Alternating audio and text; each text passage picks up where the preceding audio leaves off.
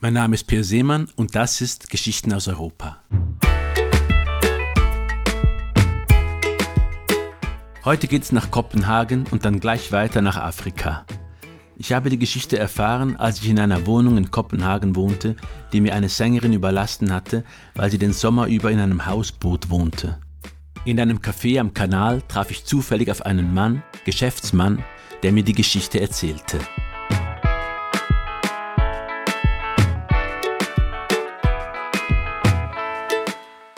Kopenhagen, Monrovia.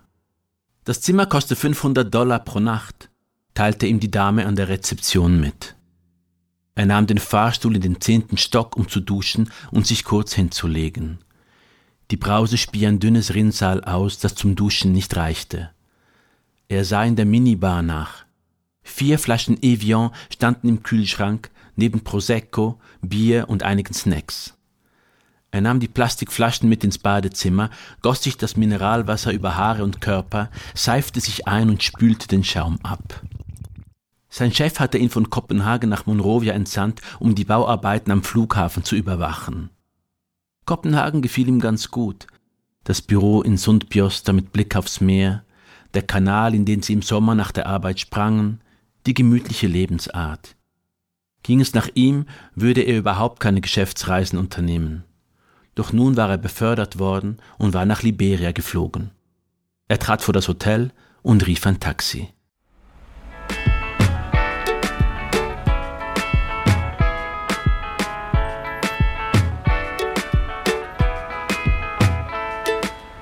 Der Flughafen glich einem Vogel, der aufgrund zweier gegen die Mitte geneigter Dächer den Eindruck erweckte, sich in die Luft aufschwingen zu wollen. Es traten seit einiger Zeit Probleme mit der Lüftung und den Klimaanlagen auf, außerdem stahl jemand über Nacht das Kupfer aus den verlegten Kabeln, was regelmäßig zu Ausfällen des Internets führte. Ersetzte man die Kabel, fehlte das Kupfer nach einigen Tagen wieder. Man hatte Wachen aufstellen lassen, eine Sicherheitsfirma angeheuert, erfolglos. Schließlich beschloss er, die Kabel so lange ersetzen zu lassen, bis kein Bedarf mehr nach Kupfer herrschte. Der lokale Markt würde irgendwann gesättigt sein, sagte er sich.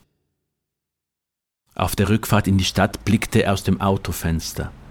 Einstöckige Häuserzeilen standen beidseits der Straßen, bunt gestrichen. Gruppen von Kindern saßen auf Plastikstühlen an Straßenkreuzungen und verkauften Früchte. Autos hupten. Motorräder fuhren unter Stromleitungen hindurch, die über die Straße gespannt worden waren, zu Tausenden. Fernsehgeräte standen auf Gehsteigen, davor Trauben von Männern und Frauen, die sich ein Fußballspiel der Weltmeisterschaft anschauten, die gerade angelaufen war. Schließlich erschien das Meer zu Linken, an einem Strand übten Kinder Saltos auf einem Trampolin. Andere spielten unter Palmen Basketball.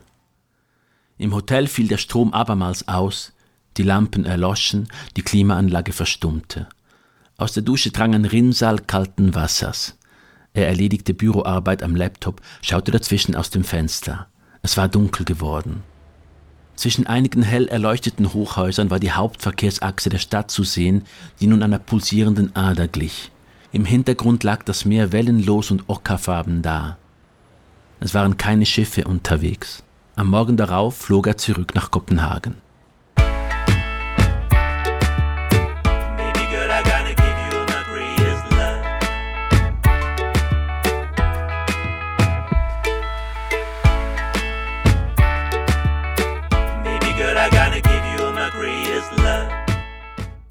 Nach sieben Monaten erreichte ihn ein Anruf, die Kabel seien erstmals über längere Zeit intakt geblieben. Er versuchte sich vorzustellen, wie viel Kupfer man inzwischen verwendet hatte, wohl den Jahresertrag einer gesamten Mine. Er fragte sich, wofür das Kupfer wohl verwendet worden war. Hatte man Kabel verlegt, um Internetanschlüsse für die Bevölkerung zu installieren? Hatten es Kleinkriminelle an Vertreter der Regierung verkauft, die aus dem Ertrag Maybach-Limousinen finanziert hatten, mit denen sie nun die Hauptverkehrsachse auf und abfuhren? Die Antwort lag in den Sternen. Kupfer, so viel war gewiss, hatte man nun genug in Monrovia.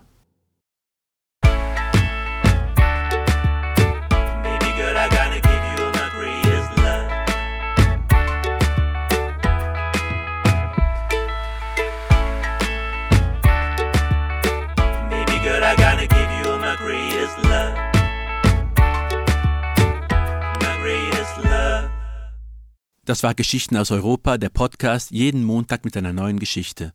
Folgt dem Podcast auf Spotify oder Per Seemann auf YouTube und wir hören uns nächste Woche.